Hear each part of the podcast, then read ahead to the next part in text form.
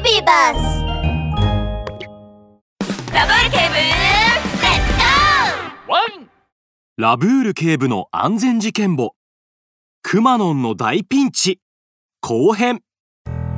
ラブール警部は急いでベルマン巡査に連絡するとすぐにガリトラの資料がラブール警部の携帯に送られてきました。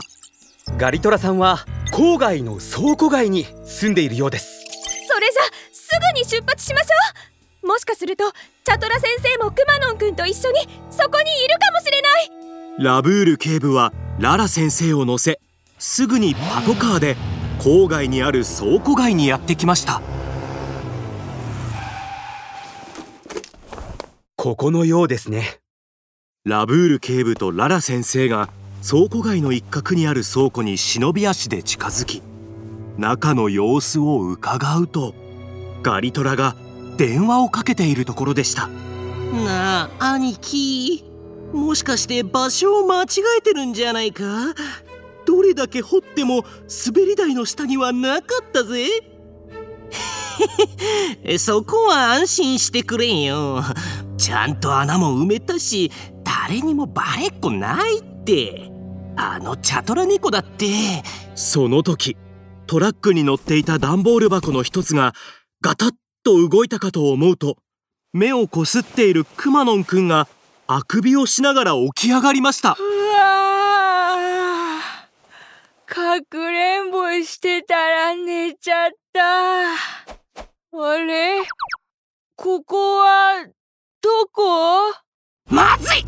ガキにつけられてた！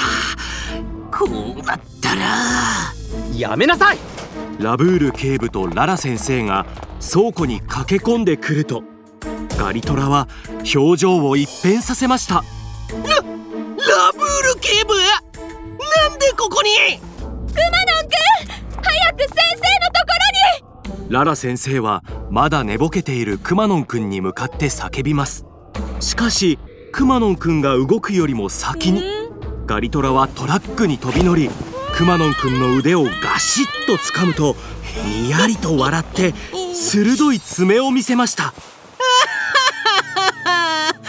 この子供がいてよかったぜ。おいラブール警部選ばせてやる。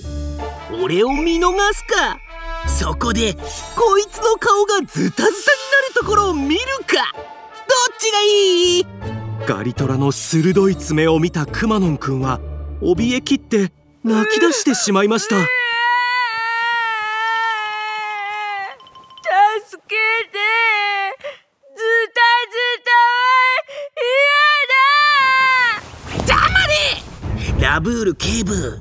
今から3つ数える間に決めるんだな。いいな。1 2待ってください見逃しますから。その子を傷つけないでください。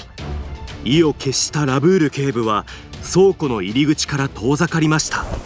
その様子を見ていたガリトラが倉庫を立ち去ろうと駆け出した。その時突然立ち上がった木の棒がガリトラの頭を思いっきり叩きました。ガリトラは目を回しながらふらふらと地面に倒れ込み伸びてしまいました。ラブール警部が急いでガリトラに駆け寄り両手に手錠をかけるとガリトラが逮捕されて安心したのかくまのんくんは再び泣き出しました。その姿を見たララ先生はすかさずくまのんくんに駆け寄ると抱きしめてあげました。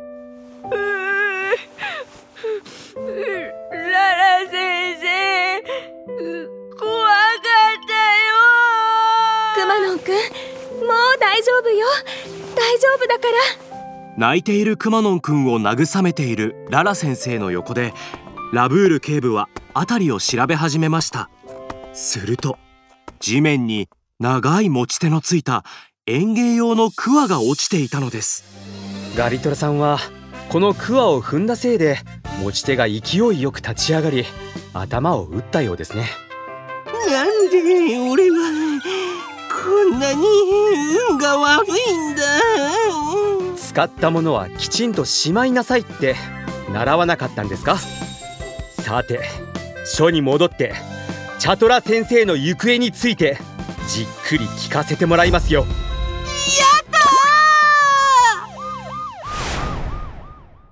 警察署から幼稚園に戻ったラブール警部はララ先生を見るなり残念そうに言いましたララ先生ガリトラさんは全て話しました。彼が供述したアジトに捜査員を突入させましたがチャトラ先生はいませんでした。そんな！チャトラ先生の身に何かあったら？安心してください。犯人たちの目的はひまわり幼稚園に埋まっているお宝のようなのでその手がかりを知るチャトラ先生に手をかけるような真似はしないはずですひまわり幼稚園にお宝？それはまだ分かりませんが犯人たちがチャトラ先生を必要としているのは確かです。そして必ずまたこのひまわり幼稚園に戻ってきます。その時のためにしっかり準備をしてひまわり幼稚園を守りチャトラ先生を助け出しましょう。ミニ安全劇場。パパ使い終わったスコップやクワはちゃんと片付けないとダメだよ。踏んづけたら怪我をしちゃうよ。えー、パパは気をつけているから大丈夫だよ。くまのんくんの言う通りですよ。ラブール警部のワンポイントアドバイス。使ったり遊び終わったものをしまうことはとても大切なことなんだ。使ったものを床に放ったままにしているとつまずいたり踏んづけてしまったりして自分や他の人が怪我をしてしまうかもしれないんだ。だから使い終わったものはきちんと元の場所にしまうんだワン